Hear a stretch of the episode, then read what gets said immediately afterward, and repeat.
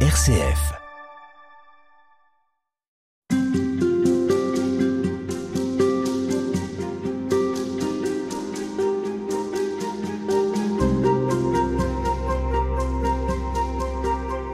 Cette semaine, c'est une émission sur la recherche de la vérité. Vaste sujet, et pourtant sujet de notre quotidien. Il suffit juste de vous souvenir à quand remonte votre dernière discussion et à la manière dont vous avez argumenté. Ou bien à quel débat vous avez assisté récemment et sur quelles idées il s'est appuyé. Et c'est donc avec un auteur qui s'est penché sur la controverse que nous allons passer cette émission. Père Édouard Divry, bonjour. Bonjour Madeleine et bonjour aux auditeurs. Alors vous êtes euh, dominicain de la province de Toulouse, vous êtes l'auteur d'un livre intitulé Le bienfait des controverses doctrinales dans l'Église, c'est paru aux éditions Artege, un livre qui revient sur la recherche de la vérité, celle des hommes et celle de l'Église. Et forcément, ce sujet, c'est aussi la façon dont le monde contemporain reçoit cette quête que mène l'Église. Alors Père Édouard d'Ivry, il suffit euh, de suivre l'actualité pour voir que les polémiques occupent les médias, les polémiques, mais pas forcément les débats construits et encore moins les disputes comme on a pu les connaître dans les universités au Moyen Âge sur des sujets de théologie. Alors à partir de quoi s'organisent les discussions et pourquoi surtout il est si important de rechercher la vérité. Bien avant d'entrer dans le vif du sujet, je voudrais savoir quel regard vous portez justement sur euh, les débats d'aujourd'hui, sur les débats parlementaires, les débats médiatiques. Est-ce que d'après vous, on cherche à parvenir à la vérité et puis après, quelle vérité est-ce qu'on court? Oui, c'est une vaste question et c'est vrai que ça n'est pas toujours facile de discerner. Discerner, c'est le rôle des chrétiens dans une société, arriver à faire la part dans le fond des choses, de ce qui est grossi d'une manière artificielle, qui ne correspond pas au réel, dans le fond. Qu'est-ce que c'est que la vérité?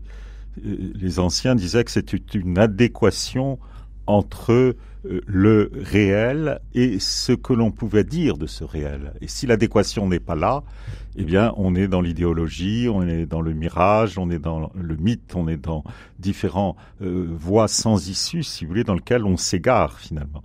Et au Moyen Âge que vous citiez, il y a eu cet effort à partir d'Abélard, c'est un contemporain de Saint Bernard au XIIe siècle, qui a commencé à se dire, dans le fond, les pères de l'Église, qui ont eu lieu surtout dans les premiers siècles, hein, surtout dans l'âge d'or, quatrième, cinquième siècle, ne disent pas toujours la même chose comment trancher? Dans le fond, c'est l'autorité d'un père, et un père, ça a toujours raison d'une certaine manière, mais certains vraiment disent des choses euh, contraires, voire même contradictoires.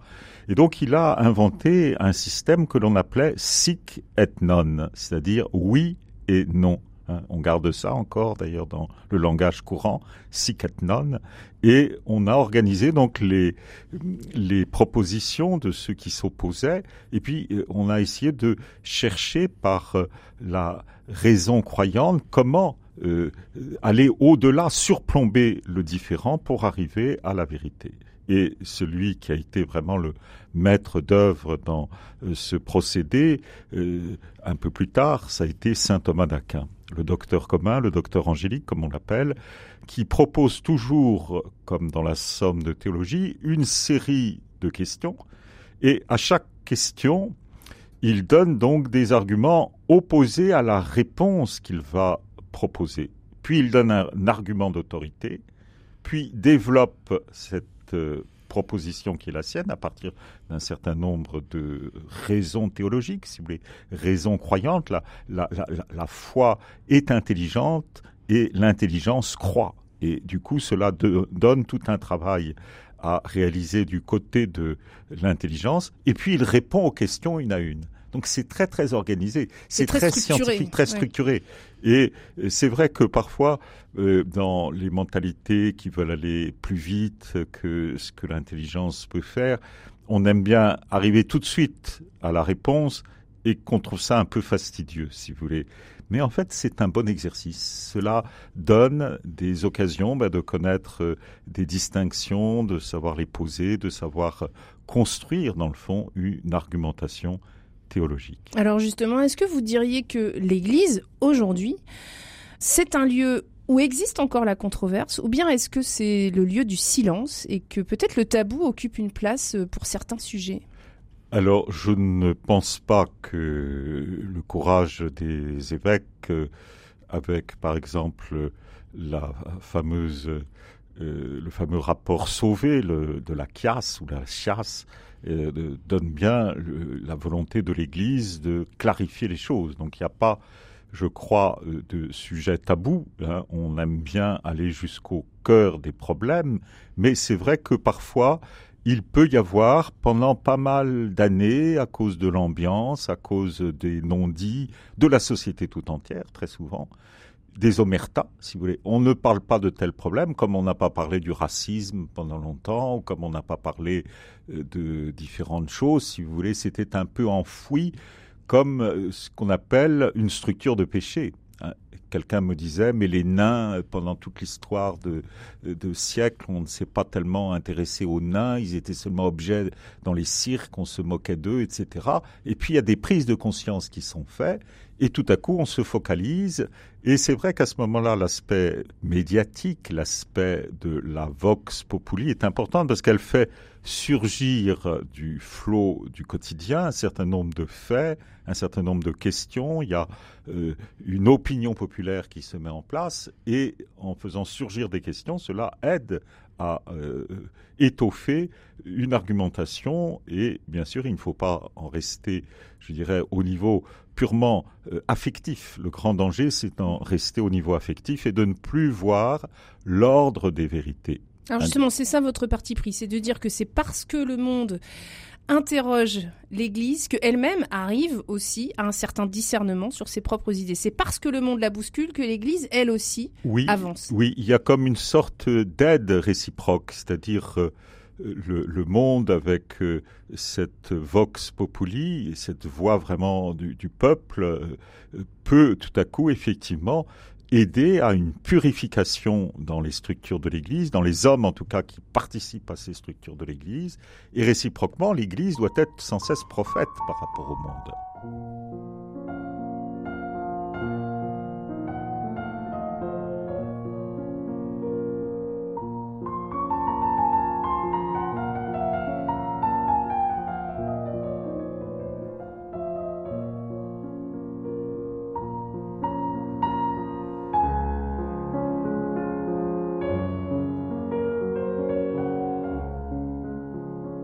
Alors la question que vous posez, c'est celle de la porosité, c'est-à-dire jusqu'où le monde aide l'Église à résoudre ses propres interrogations. Est-ce qu'il est possible que les deux se croisent? C'est souhaitable, mais jusqu'où?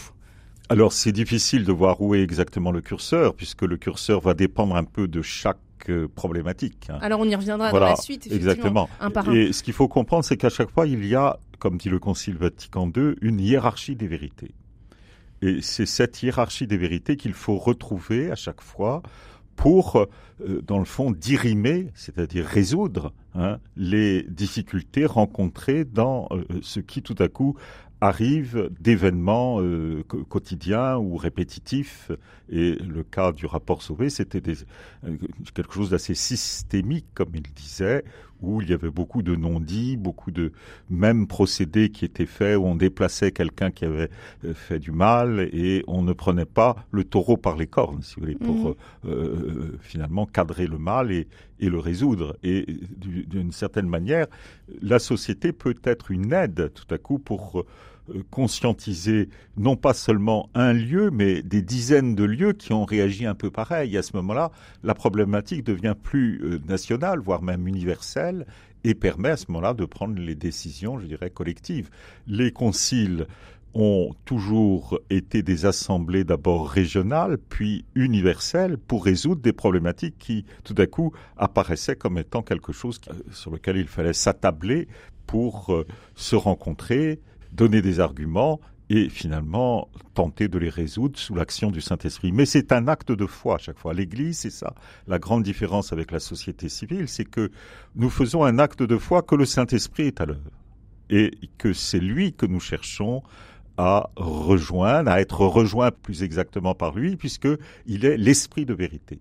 Alors ça, pour euh, le grand public, c'est pas toujours facile à comprendre, pour les médias non plus. Et d'ailleurs, pour revenir sur euh, cette question de la hiérarchie des vérités, c'est vrai qu'on ne fait pas toujours la différence, euh, nous journalistes, entre la déclaration du pape, l'homélie d'un prêtre, la lettre d'un évêque, les documents d'un concile, l'exhortation apostolique, une encyclique on a le sentiment que chacun se vaut et qu'à partir du moment où c'est l'Église institution qui l'a dit, au fond, c'est c'est à prendre pour vérité édictée par l'Église. C'est ça, c'est ça. Et c'est là où on voit, si vous voulez, dans la société civile, c'est euh, quand un ministre prend une position qui ne correspond pas euh, à celle du Premier ministre ou à celle du président de la République, ben, parfois il y a un hiatus et on est obligé de démissionner quelqu'un, si vous voulez. Hein, c'est pas rare dans la Ve République que des hommes qui étaient pleins de générosité, mais qui sont allés trop loin, qui ont marché un peu sur les plates-bandes qui leur étaient interdites. Et du coup, il a fallu leur demander bah, de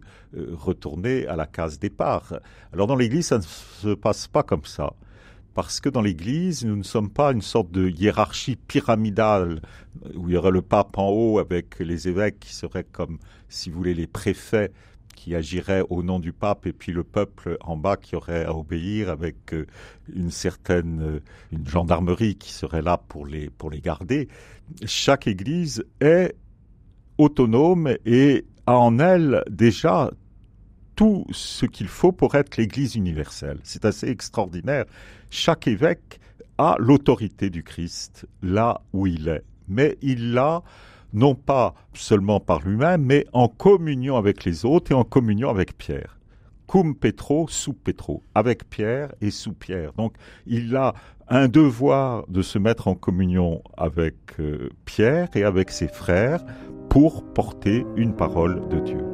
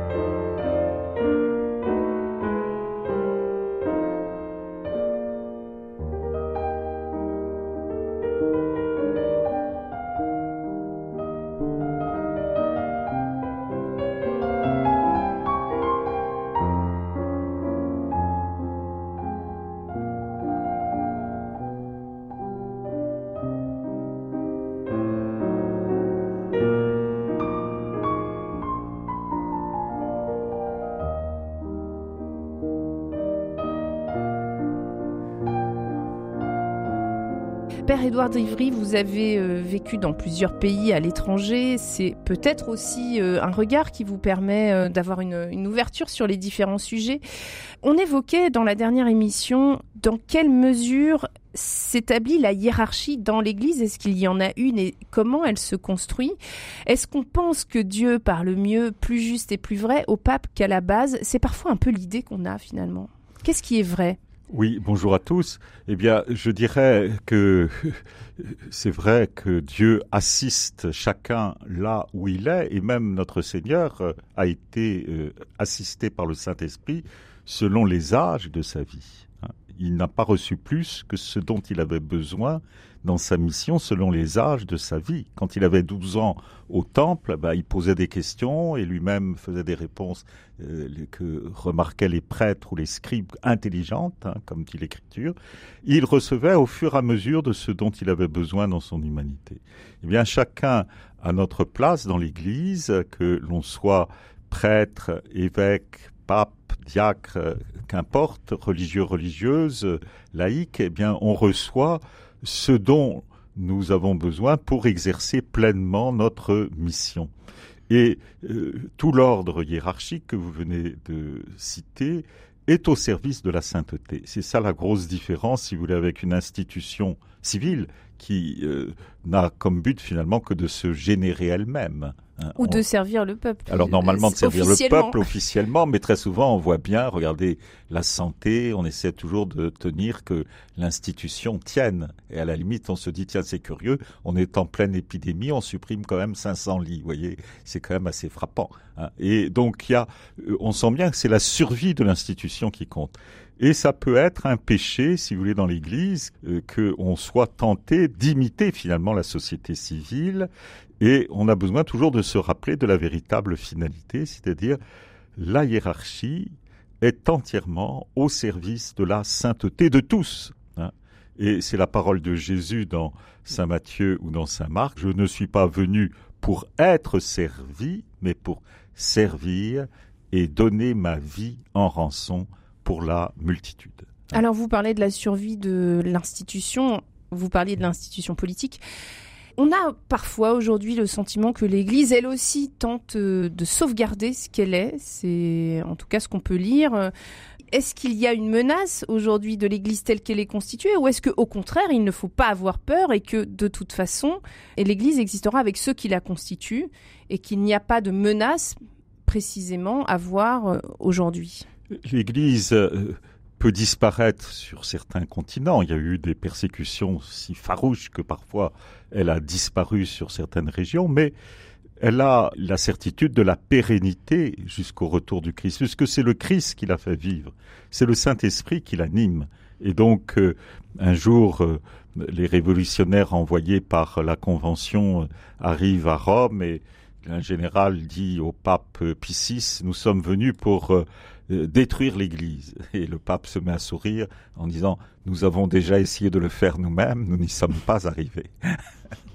Alors vous évoquez quand même dans votre ouvrage, et vous n'êtes pas tendre avec les médias, une sorte de complot pour la chute de l'Église. C'est pas dit explicitement comme ça, mais c'est ce que j'ai compris à travers certaines phrases. Alors je ne euh, suis pas du tout complotiste, rassurez-vous.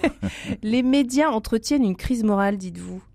Bah, c'est sûr que ça se vend Vous écrivez quand même qu'il euh, y a la condamnation de certaines erreurs de religieux qui serait le prétexte pour, je cite, accélérer une opération chirurgicale anti-chrétienne. Alors ça c'est vrai, ce n'est pas moi qui le dis, c'est René Raymond. René Raymond qui était un grand sociologue de la vie politique euh, française qui l'a écrit et donc euh, qui voyait bien monter dans le laïcisme, dans les lois de la laïcité, une volonté de recadrer l'Église, une volonté un peu jalouse finalement par rapport à l'expansion de l'Église, malgré la Révolution, malgré les républiques, malgré tout ce qu'on a fait un peu pour la mettre en deuxième ou troisième place, euh, et bien de voir que finalement elle renaît facilement de ses cendres et puis qu'elle a une influence. Et donc il y a toujours euh, une volonté euh, bah, de placer ses propres billes au détriment de l'autre. C'est un jeu malheureusement très humain, trop humain, humain trop humain, disait Nietzsche.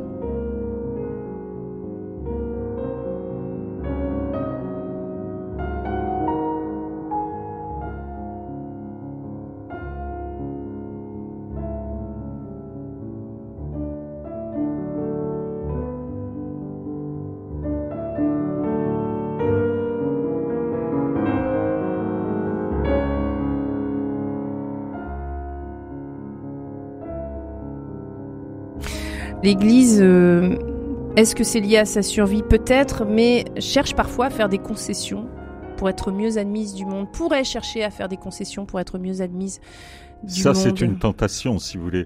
Euh, être euh, dans le sens du poil, si vous voulez, c'est une tentation qui a toujours existé dans l'Église. Et je vais vous donner un exemple assez frappant. C'était à l'époque du IVe siècle, et il y avait toute une part de la cour sous les successeurs de Constantin, qui avait vraiment, euh, si vous voulez, libéré le christianisme de, l'époque de la persécution, et qui acceptait encore d'autres courants.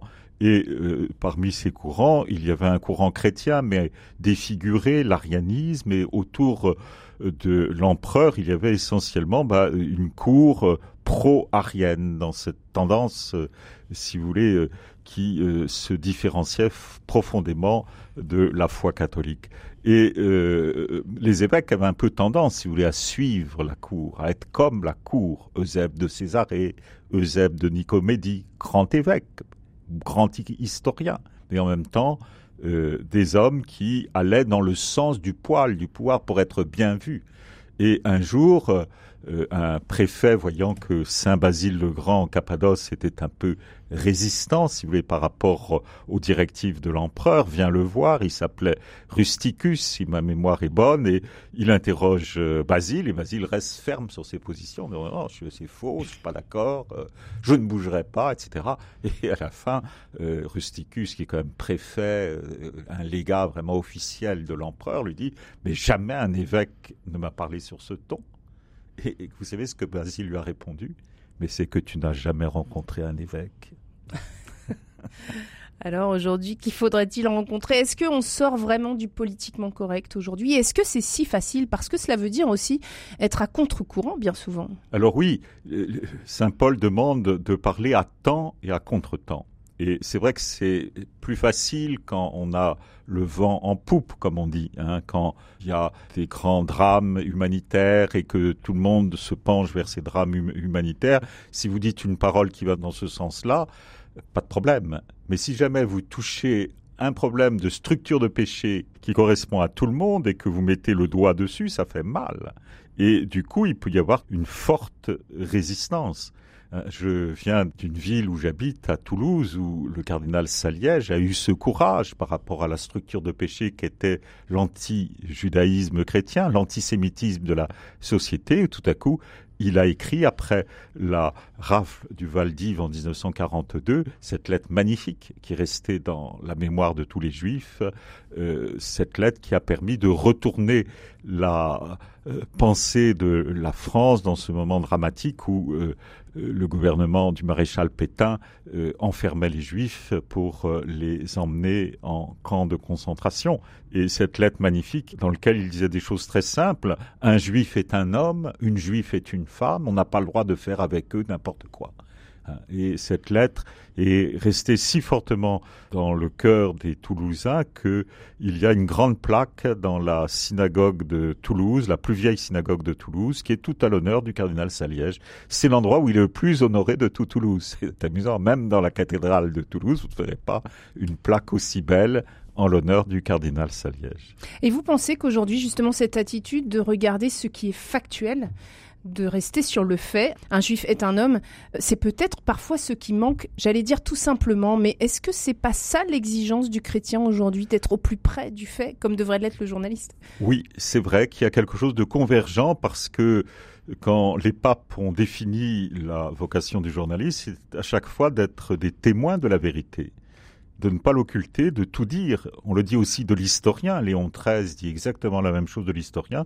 L'historien doit ne rien cacher de la vérité, il doit dire toute la vérité et s'y attacher, même si, d'une certaine manière, ça fait mal à l'idéologie ou euh, à la bien-pensance de l'époque l'Église peut faire scandale, doit faire scandale, autrement évidemment que par euh, les abus, mais l'Église doit faire scandale par la vérité finalement. Notre Seigneur n'a pas hésité à le faire, voyez, dans le temple de Jérusalem ou ailleurs, euh, auprès des scribes et des pharisiens. Il s'est à chaque fois positionné comme euh, à contre-courant souvent. Et Saint Paul le manifeste aussi dans ses épîtres lorsqu'il dit Malheur à moi si je n'évangélise, c'est-à-dire si d'une certaine manière je ne m'oppose pas euh, à euh, un certain nombre de structures de péché. Alors il le fait avec diplomatie aussi, ça ne veut pas dire qu'on doit nécessairement euh, mettre de l'eau, de l'huile sur le feu, si vous voulez. regardez par exemple à Éphèse, quand il est en situation d'avoir une opposition, une polémique terrible contre euh, les orfèvres d'Éphèse qui comprennent que si on prêche un Dieu unique euh, qui n'est pas dans euh, les statuts que l'on adore d'une manière polythéiste, eh bien, ils vont perdre leur métier. Et c'était pas faux, ils avaient fait une bonne analyse, ils avaient bien compris que la prédication de Paul était tout à fait opposée au polythéisme, et donc un jour ou l'autre, la boutique allait s'effondrer. Eh bien, Paul ne cherche pas plus loin et on l'exfiltre et il part ailleurs prêcher, si vous voulez. Et euh, ça fait partie des recommandations du Seigneur. Bah, si on vous écoute très bien, bénissez le lieu où on vous écoute. Sinon, bah, secouez les sandales de vos pieds et partez ailleurs.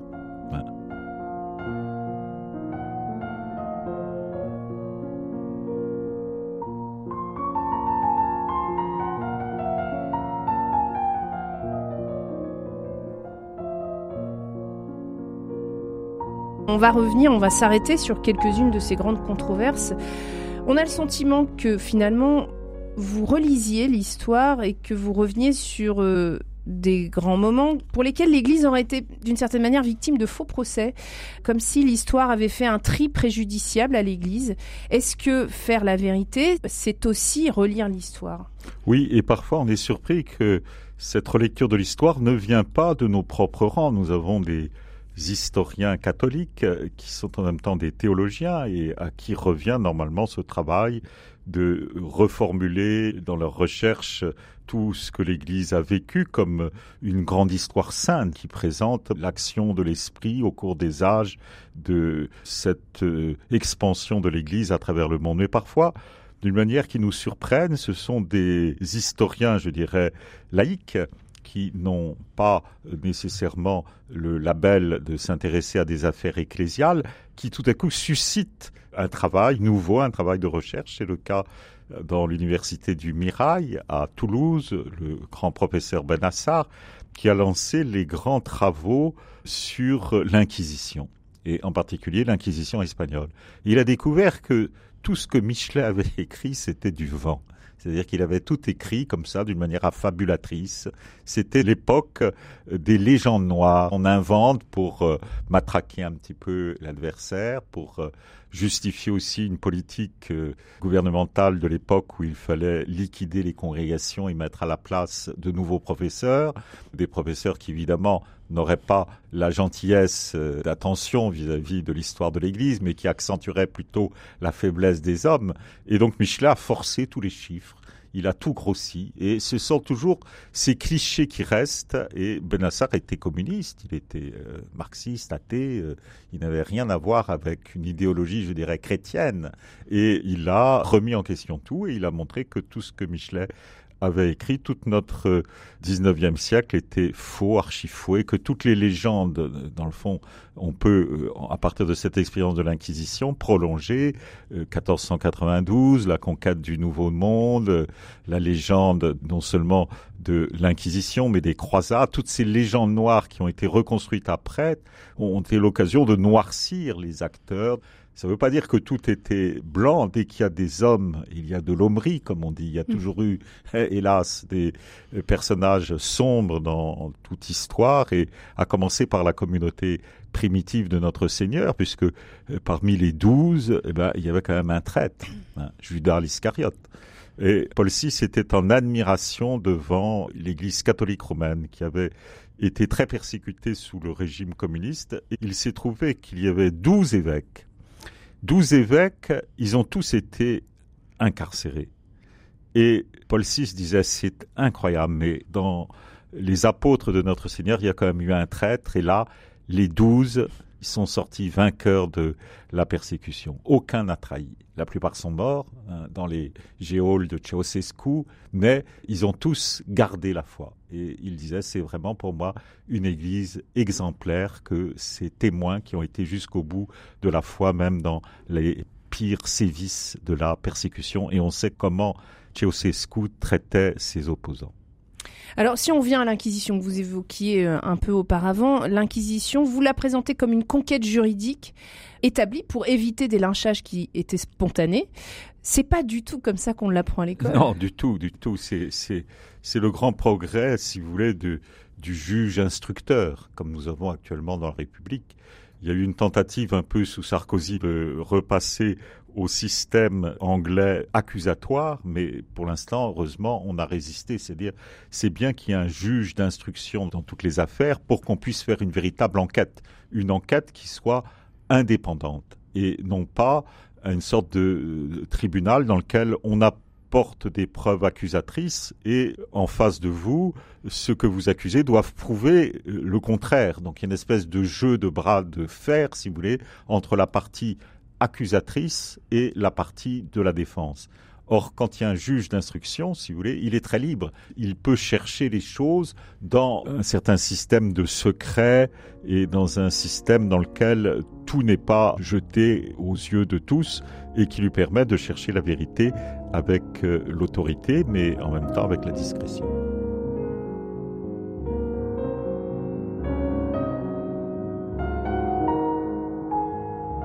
Alors, quand vous évoquez euh, les différentes controverses, vous vous arrêtez sur celle de Galilée.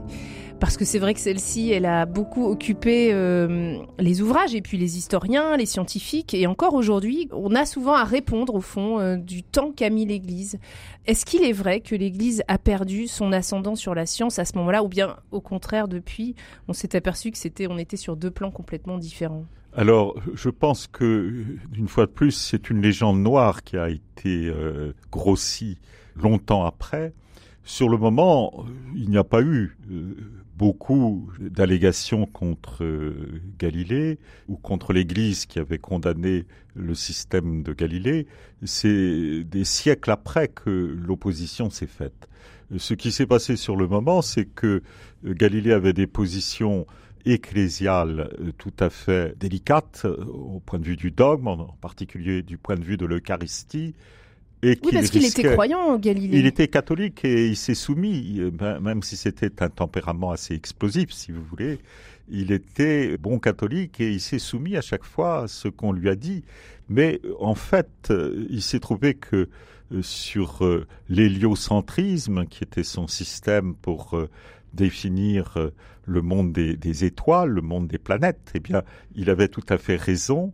Mais par contre, dans les domaines de la foi sur la transsubstantiation, des domaines de ce type-là, il errait pas mal, il se trompait. Et euh, le pape de l'époque, euh, qu'il aimait beaucoup, qu'il avait nommé le préfet de l'Assemblée des Lynx, qui est une, académie pontificale pour la science. Et donc il a été le premier académicien, le premier préfet de cette académie, voulait le sauver. Et le, les papes de l'époque ont plutôt fait en sorte que ce soit ce problème de l'héliocentrisme qui soit mis en débat plutôt que les problèmes plus profonds théologique sur lequel il s'était prononcé et qui a fait que finalement il a eu une peine extrêmement sévère puisqu'on lui a seulement demandé de euh, déclarer euh, euh, qu'il désavouait sa sa proposition et on lui a demandé seulement de se mettre un peu à l'écart de Rome, dans des belles villas où il a pu continuer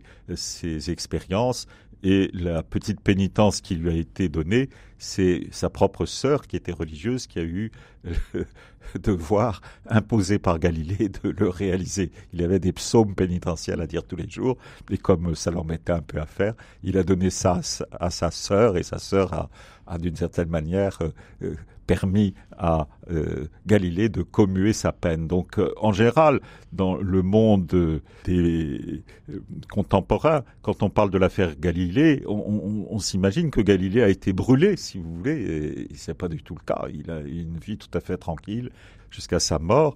Et les livres sur l'héliocentrisme qui avaient été mis à l'index par une congrégation qui ne dépendait pas directement du pape, ce n'est pas une condamnation du pape, c'est une condamnation seulement d'un tribunal secondaire, si vous voulez, de ce qui était à l'époque euh, une sorte d'inquisition rénovée sous Paul IV, eh bien, ces ouvrages ont été mis à l'index jusqu'au moment où Newton, pour de bon, a démontré l'héliocentrisme.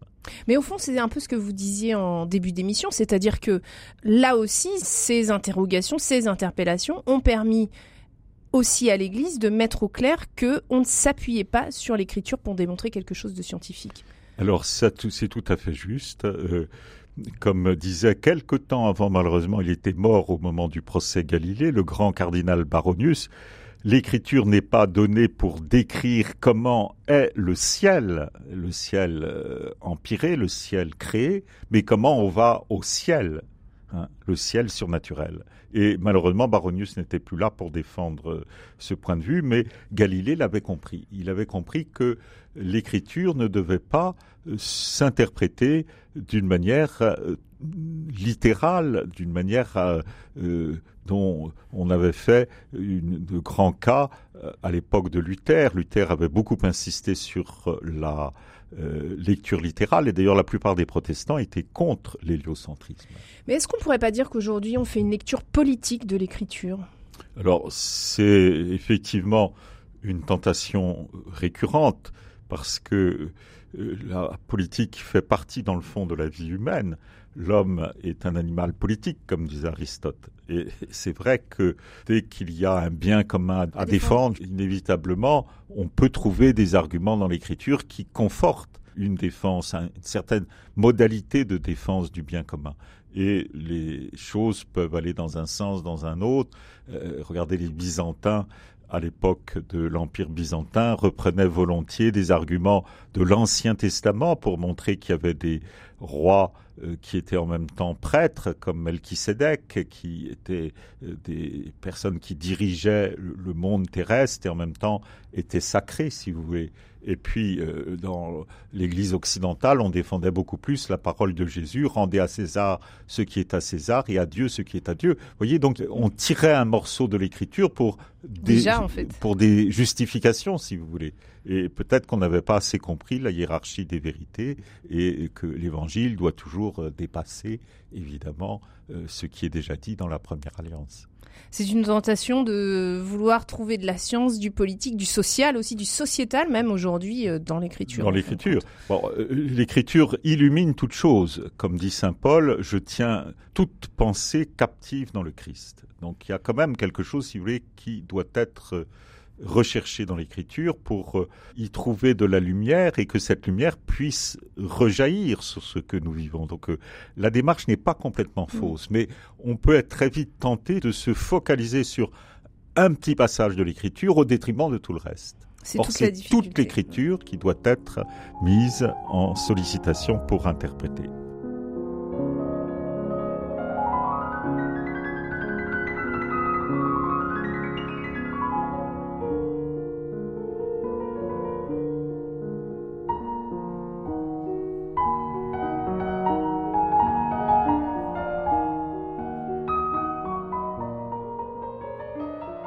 Votre ouvrage, il pose aussi la question. Donc, c'est un ouvrage qui porte sur euh, le dialogue, sur la recherche de la vérité, et il pose aussi la question du monde contemporain. Est-ce que on peut porter les interrogations du monde contemporain sans euh, pour autant le juger? Et au fond, votre question, c'est comment ne pas écarter le conditionnement du temps présent sans pour autant en être esclave. Et donc, on le voit bien, c'est pas une, position euh, forcément toujours facile.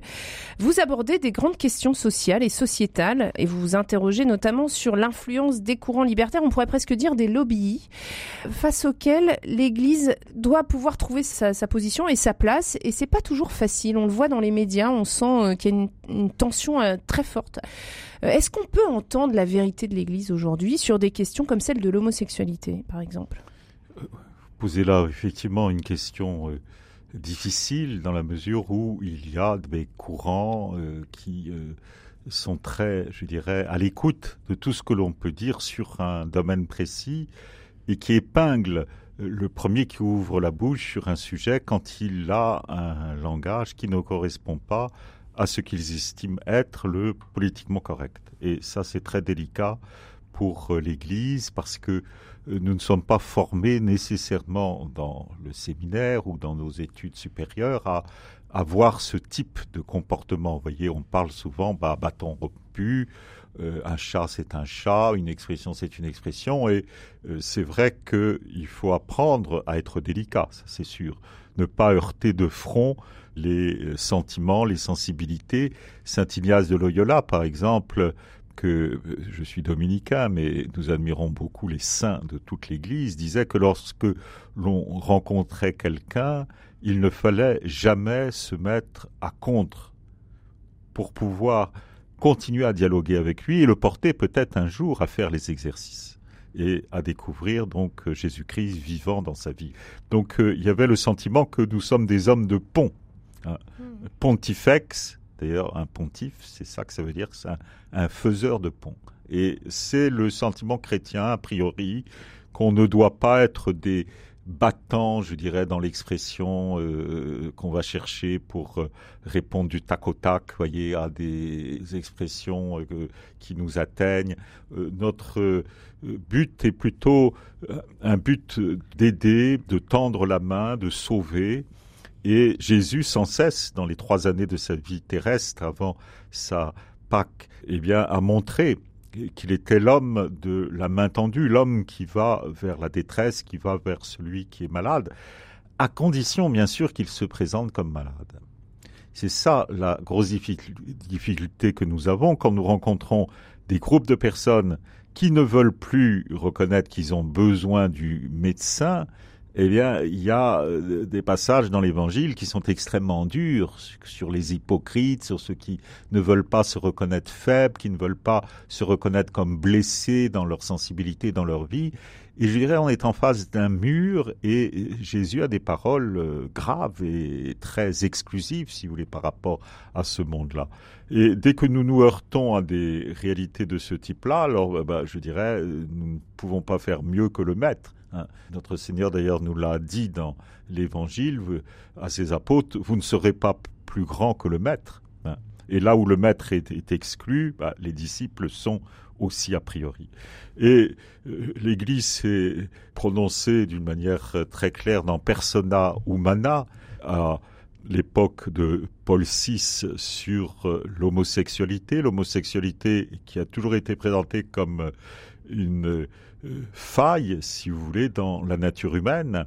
Et saint Thomas disait, il est naturel que ce qui est faillible défaille quelquefois. Donc c'est une sorte d'atavisme, quelque chose qui tombe sur quelqu'un d'une manière euh, euh, imprévue. C'est pas dans les gènes, comme a prouvé une étude euh, récente aux États-Unis de grands savants. C'est autre chose, et c'est quelque chose qui est structurel et qui se transmet par une éducation, par une société, par différents facteurs, mais qui rend la personne moins apte à la finalité telle que l'on découvre dans la Bible. Alors c'est son chemin, chacun a son chemin, mais nous reconnaissons que en soi chaque chemin peut être euh, sanctificateur, peut être source de sainteté. Donc personne n'est exclu, mais il y a des actes qui excluent, si vous voulez, des actes graves, intrinsèquement mauvais, comme dit le pape euh, Jean-Paul II dans Veritatis Splendor, qui fait que euh, quelque chose est entamé dans l'autre et cela euh, ne peut pas euh, convenir au, royaume de Dieu. Saint Paul le dit explicitement dans de nombreuses lettres. Il y a des actes qui deviennent, euh, je dirais, et qui excluent quelqu'un du royaume de Dieu. S'il y a un penchant, le penchant est toujours une occasion de combat, une occasion de parfois de chute, mais d'un relèvement quand on est croyant et qui permettent d'un cheminement vers la sainteté. Donc vous voyez, euh, la position de l'Église est délicate parce que elle ne condamne personne, elle ne condamne pas euh, une catégorie de personnes, mais en même temps, elle dit où sont les actes mauvais. Et c'est pas facile parce que la tendance, je dirais, de notre société, c'est de faire une équation d'égalité entre celui qui pose un acte et le qualificatif qui correspond à cet acte. Par exemple, quelqu'un vole, on dira c'est un voleur. Voyez? Eh bien, l'Église dit non. C'est quand même un peu paradoxal. Voyez? Quelqu'un pose un acte, on dit oui, il a posé un acte. Mais est-ce que c'est vraiment un voleur? Voyez? Et peut-être qu'il a déjà demandé pardon. Et peut-être que déjà il s'est repenti. Alors l'acte est mauvais, il faut vraiment le condamner, mais est-ce qu'on doit aussitôt mettre une étiquette sur quelqu'un? Il est créé à l'image et ressemblance des dieux et peut-être qu'il a déjà fait un chemin comme euh, le bon larron à côté de Jésus, tout à fait extraordinaire pour se tourner vers Dieu. Toute la question est parfois aussi d'intégrer les nouvelles découvertes scientifiques. Vous évoquiez cette étude aux États-Unis, mais on le sait par exemple par rapport aux neurosciences, etc. C'est pas toujours évident aussi de ne pas se jeter dans la précipitation et en même temps de tenir compte de certaines euh, études. Oui, alors les études, nous devons sans cesse les garder comme quelque chose de tout à fait précieux parce que, comme pour, euh, je me souviens, le père Congar disait, bah, l'exégèse historico-critique, j'en ai sans cesse usage, j'y fais sans cesse recours, mais je ne demande pas à l'historico-critique de juger comme un théologien. Je reste théologien, moi, euh, parce que je suis théologien et l'historico-critique va m'aider dans mon travail de théologien. Mais je ne demande à ceux qui font l'historico-critique de ne pas se permettre d'aller au-delà de leur euh, catégorie, au-delà de leurs limites euh, de science. La science est toujours limitée.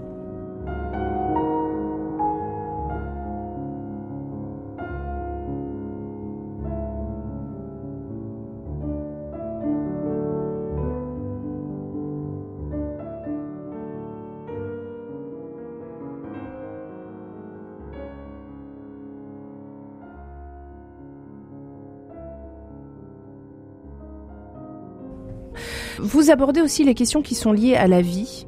Euh, notamment en essayant de voir à travers le prisme de la tentation, celui de la tentation de l'avoir.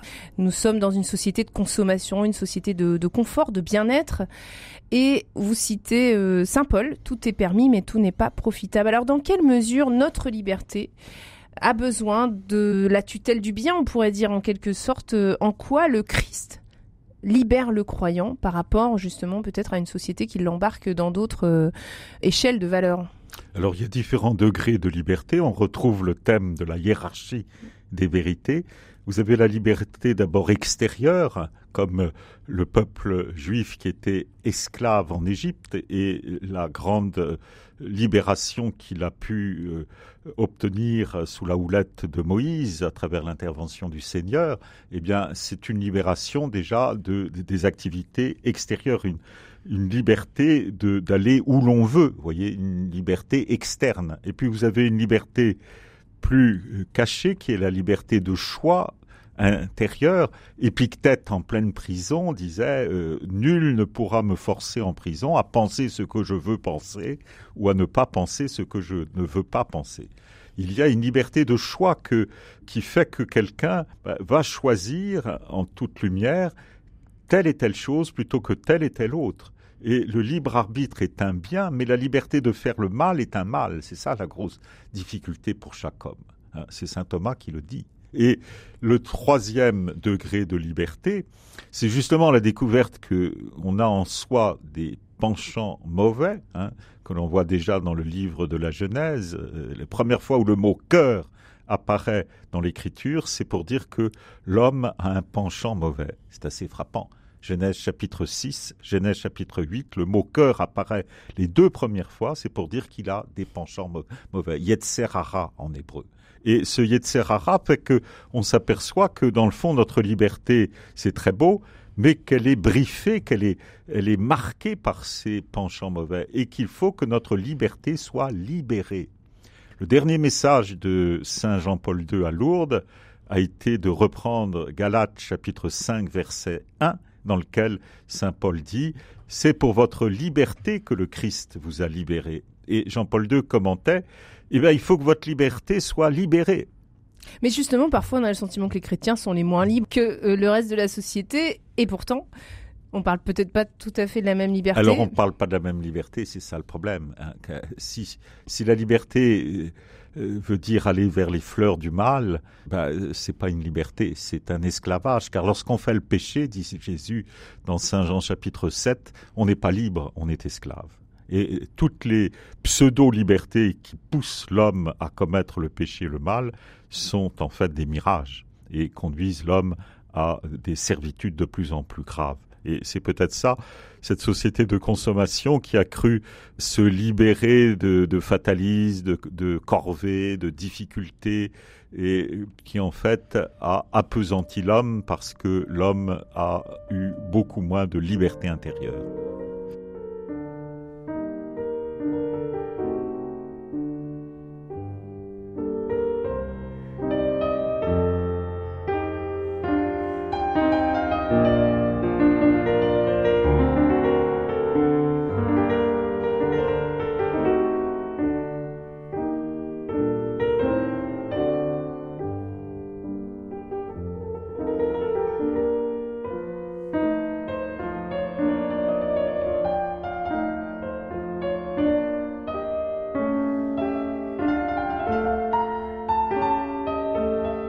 Alors, dans votre ouvrage qui s'intitule Le bienfait des controverses doctrinales dans l'Église, publié aux éditions Artege, vous dites que de nombreuses controverses sont nées dans l'Église en raison de l'accroissement massif de populations musulmanes en terre traditionnellement chrétienne. Alors, vous mettez les pieds dans le plat, mais euh, de quelles controverses vous voulez parler précisément? Eh bien, les controverses euh, sont nées de par euh, les différents textes du Concile Vatican II sur euh, les grandes religions. L'expression grande religion et leurs bienfaits dans Nostra Aetate, qui est une déclaration du Concile Vatican II, euh, exprime eh bien les valeurs, les euh, structures que l'on peut trouver dans ces religions qui aident l'homme à cheminer ici-bas. Et de ce point de vue-là, il y a eu un regard d'intérêt vis-à-vis bah, euh, du bouddhisme, vis-à-vis euh, de la religion de l'islam, vis-à-vis des grandes familles religieuses du monde, et en particulier le judaïsme, qui à lui seul fait l'essentiel de ce texte avec le numéro 4 pour lequel le pape Jean XXIII avait voulu explicitement un texte de réconciliation par rapport aux juifs qu'il avait tant aidé pendant la Deuxième Guerre mondiale.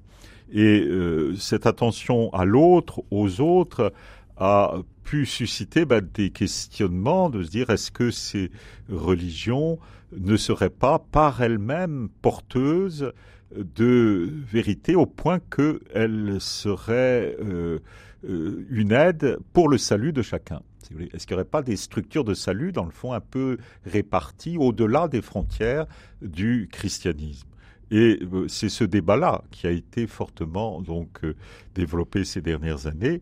Et euh, le texte finalement qui a tranché, si vous voulez, un petit peu par rapport à ces débats, c'est en l'an 2000, donc il y avait une date un peu symbolique, vous voulez, l'entrée dans le troisième millénaire, le 6 août, en plus jour de la transfiguration, il y a eu un texte de la Congrégation pour la doctrine de la foi qui a été mise en forme spécifique, c'est-à-dire estampillé par le pape lui-même, Hein, et donc, du coup, ça prend une valeur vraiment magistérielle, doctrinale. Quand on parlait de la vérité euh, précédemment, oui. Et euh, ce, ce, ce, texte, donc, euh, a montré que il fallait considérer toujours qu'il n'y avait qu'un seul sauveur, c'était Jésus-Christ. Sans moi, vous ne pouvez rien faire, dit Jésus dans Saint Jean chapitre 15, ou dans les actes des apôtres, il n'y a pas d'autre nom par lequel vous puissiez être sauvé. Et cet exclusivisme, euh, je dirais, de la réalité de l'Église n'empêchait pas qu'il y ait des individus, aidés peut-être par les structures religieuses qui les portent, qui seraient orientés vers l'Église et qui seraient orientés vers euh, la possibilité donc de recevoir la grâce moyennant, bien sûr, une adhésion à Dieu et une adhésion à la certitude que Dieu existe et qu'il se fait le rémunérateur de tous. Je fais écho à Hébreu 11, 6, qui est un passage très important des Écritures sur ce dialogue entre euh, le monde et l'Église. Alors de la même manière que vous le faites pour d'autres controverses, où vous dites qu'à la fois elles viennent bousculer l'Église, mais elles aident aussi l'Église elle-même à se déterminer, en tout cas à discerner pour, euh, pour avancer dans ses positions. Vous le dites aussi à propos de l'islam, et vous dites que c'est un véritable défi spirituel pour une partie de la population française. Qu'est-ce que vous voulez dire? Ben, Ce que je veux dire, c'est que, comme le disait le grand Bossuet, qui a euh, marqué le XVIIe siècle, la vérité demeure toujours dans l'Église, et si épure d'autant plus qu'elle est plus violemment attaquée. C'est frappant. Hein, vous voyez ce sens des controverses qu'avait euh, Bossuet. On est au XVIIe siècle. On est au XVIIe siècle. C'est quand même extraordinaire. J'aurais pu le prendre comme euh, intitulé, si vous voulez. Souvent, on met une petite phrase au début d'un livre, euh, en exergue, etc. J'aurais pu prendre celui-là. Mais c'est vrai que l'islam ben, nous oblige à nous positionner sur bien des sujets, sur l'unique révélation, sur la réalité de qui est Jésus-Christ. Est-ce que c'est seulement un prophète? Qui est Marie Est-ce que euh, Marie dans l'islam c'est seulement euh, la sœur de Moïse ou est-ce que c'est la, euh, des siècles après à l'époque de, Joseph, à l'époque d'Hérode, à l'époque de Pilate, un tout autre personnage? Vous voyez le, le mari de l'islam, c'est un mari, c'est une Marie qui est contemporaine de Moïse, donc ça n'a plus rien à voir. Abraham est l'auteur de la Kaaba, il a construit la Kaaba et c'est totalement divergent par rapport à nos écritures. Donc ça pose beaucoup de, de, problématiques, de, de, de confrontations, si vous voulez, et ça nous aide à revenir dans nos propres sources, ça nous aide à chercher quelle est la vérité et comment euh, euh, cette révélation est porteuse de salut. C'est finalement ça l'essentiel. C'est pas seulement voyez, trouver une expression qui soit la plus juste possible, c'est en même temps toujours euh, recueillir dans les cœurs un besoin de salut l'écriture est là pour nous féconder, pour nous transformer, nous guérir, nous porter à la lumière. Mais est-ce qu'en raison peut-être d'une certaine peur, on ne développe pas une, une espèce de naïveté sur cette question sans vouloir justement aller au-delà et aller se jeter, on pourrait dire, euh, dans la recherche intellectuelle Est-ce que c'est pas à ça qu'on est appelé aujourd'hui justement? C'est vrai que le Concile Vatican II demande, par exemple dans le dialogue euh, œcuménique, de ne pas l'aborder avec naïveté. Eh bien, mutatis. C'est un terme utilisé. Oui, tout à fait. Dans mutatis mutandis, c'est-à-dire en changeant ce qui doit changer au niveau interreligieux, on peut dire la même chose. Il ne faut pas aller dans le dialogue interreligieux avec naïveté, sans connaissance approfondie. Je vous rappelle que les premiers qui ont traduit le Coran eh bien, c'est Pierre le Vénérable à l'époque de Saint Bernard, justement pour mieux comprendre ce qu'ils allaient rencontrer en Terre Sainte et ailleurs, pour pouvoir ben, voir ce qui était faux de ce qui était vrai. Car euh, il y avait dans ces peuples du Moyen-Orient une grande attitude de respect de la nature, de respect de la loi naturelle, et qui est tout à fait porteuse. Il ne faut pas oublier que dans certains cas, à l'époque du planning familial euh, en Égypte ou ailleurs, les seuls qui ont voté avec le Vatican pour défendre la position euh, sur euh, la vie, la culture de la vie par rapport à la culture de la mort, ce sont tous les pays arabes qui ont voté comme le Vatican. Donc il faut être prudent, si vous voulez, de ne pas tout noircir ou tout sacraliser. Donc il y a un discernement, une fois de plus, nous l'évoquions dans la première émission, à réaliser un crineigne, comme dit l'Écriture, pour euh, rejeter ce qui est faux et garder ce qui est vrai, ce qui est bon et ce qui est porteur. Moi, j'ai beaucoup d'amis musulmans, mais c'est vrai que je ne fais jamais l'équation qui permettrait de dire qu'il y a une différence entre l'islam et l'islamisme. L'islamisme est un développement tout à fait naturel de l'islam. Alors ça, c'est parfois remis en cause, en tout cas c'est questionné. Alors c'est questionné, mais si vous lisez à la lettre le Coran à la manière anbalite, c'est-à-dire la quatrième école du fikr, du droit musulman, ben vous voyez qu'il faut appliquer le Coran à la lettre. Quand vous êtes dans une autre structure, les trois autres structures, il y a plus d'échappatoires. Mais quand vous êtes vraiment anbalite, et actuellement les wahhabites en Arabie saoudite sont tous des anbalites, eh bien il faut appliquer le Coran strictement, littéralement. Mais c'est ce qu'on reconnaît aujourd'hui comme étant le fondamentalisme. Alors, on appelle ça le fondamentalisme, mais tous ces mots ont été inventés au moment des Lumières, et donc ça n'a rien à voir avec les sources ni coraniques, ni chrétiennes. C'est une idée de l'illuminisme, c'est une idée de Voltaire, de Rousseau, de tous ces grands courants de l'époque qui ont fait l'encyclopédie avec Diderot, etc. Mais ces mots sont piégés parce que par derrière, il y a l'idée d'une religion naturelle, si mmh. vous voulez. Or, cette religion naturelle, moi, je ne l'ai jamais trouvée, même chez les animistes en Afrique. Donc, euh, il faut être très très prudent parce que euh, nous véhiculons parfois tout un vocabulaire dont nous ne savons même plus d'où il vient, comme le mot monothéisme. Vous croyez qu'il existe des monothéismes? C'est un mot inventé par l'illuminisme. C'est un mot dans lequel on dit un seul Dieu. Mais euh, monos en grec peut dire un seul solitaire, et c'est l'islam, ou un seul dans la communion, et c'est le christianisme. Donc le mot est piégé, si vous voulez, puisque ça n'a pas du tout la même signification. Ça fait d'ailleurs partie de la vigilance que vous avez justement à propos des controverses, c'est-à-dire que certaines naissent parfois justement des mots et des expressions qui sont utilisées et qui euh, conduisent peut-être parfois des raccourcis et qui mènent à une discussion là où, finalement peut-être on devrait euh, détailler certains, certains mots. Oui, oui. Albert Camus disait que on ajoutait au malheur euh, mm. du monde lorsqu'on ne désignait pas clairement un mal. On trouve ça déjà chez Platon dans ses dialogues. Euh, c'est une des grandes constances.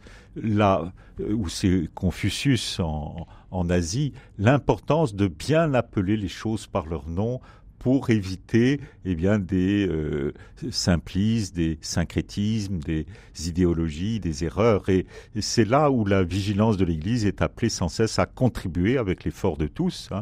Nous ne nous considérons pas au-dessus des autres, mais la vérité, d'où qu'elle vienne, dira euh, Saint Thomas d'Aquin à la suite de l'Ambrosiaster, vient de l'Esprit Saint. C'est très beau cette expression. Est-ce que vous auriez un exemple d'un terme qu'utilise l'Église aujourd'hui et qui n'est pas compris comme tel par la société?